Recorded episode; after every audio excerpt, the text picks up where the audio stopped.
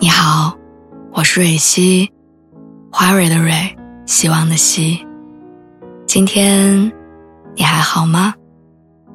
你可以在微信公众号和微博中搜索“蕊希”，每天晚上我都会用一段声音陪你入睡。听完今天的故事，祝你晚安，做个好梦。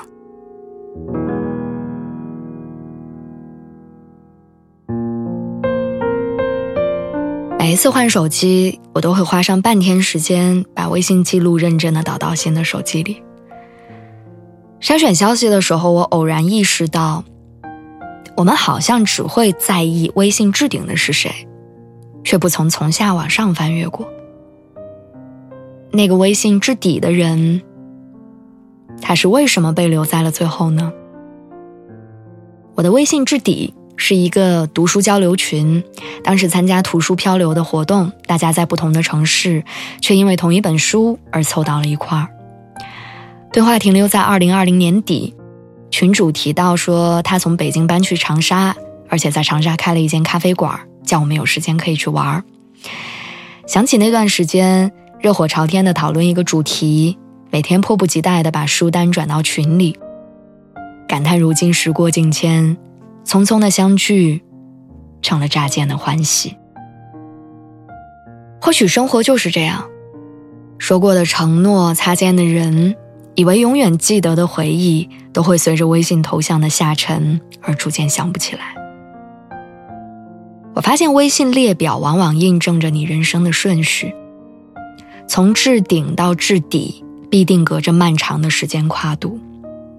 那些曾经占据分量的过往，最终会化成清简的念想。你要翻到最后的最后，才会明白，时过境迁，其实是一个跟起落有关的词。朋友说，他的微信置底是一个小红点儿。他曾经爱过的人把他删除了，这个小红点儿提示着他，对方不再是你的好友。尽管他还清楚的记得分手的那天，他说的最后一句话是：“不管怎样，我们要保持联系。”可是聊天记录停留在了二零二一年。时间证明了这句话有多么的容易被摧毁。就像你以为的永远，也不过是年少无知的天真。两年来，朋友的爱情并不在置顶。反而折叠在了底下。那个停止的日期和那个刺眼的小红点儿，即便被日常琐碎挤出了视线，也依然横亘在心里，无法转身就忘。这个世界上一定有很多人会因为舍不得而无奈的看着一段爱情下沉，又因为忘不掉而把自己困在感情的迷宫里。可是你要相信。你每一次无法挽留的降落，都必定伴随着一条新讯息在眼前亮起来。遗忘跟时间休戚与共，它会轻轻地愈合你身上的伤口，磨掉你坚硬的结痂，等生活在你的四周开出花朵来。趟过的泥泞，自然也就成了不值一提的尘土。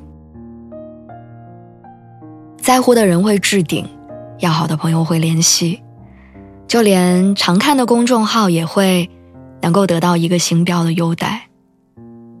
所以你看，重要的人事物都是刻意留存的，而遗忘是唯一无法刻意的东西。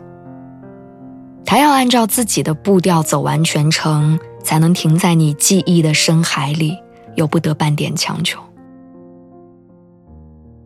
所以我常想，微信置底里就藏着一个自然遗忘的过程，萍水相逢，用情至深，人生注定无法回头。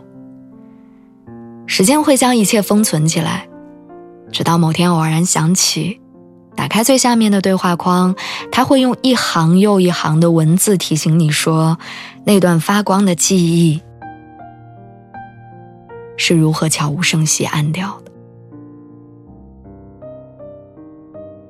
生活的优先级一摞一摞的叠上去，跟过去有关的痕迹必然会在垫底的位置落灰，就像一块石头丢入湖水，沉默和消失是对执念无声的告别。时间以温柔的力量把下一段旅程的丰饶塞进你的怀里，于是，在热闹的讯息交流中。那些放不下的东西，会找到他们合适的归处。我曾经以为遗忘很难，要一块一块的敲掉岁月的砖。后来我发现，遗忘会平分在每一天的寻常里，它仅仅是一栏狭窄的聊天框，在日复一日的光景中，缓慢的下坠着。最后，停在你人生的底部，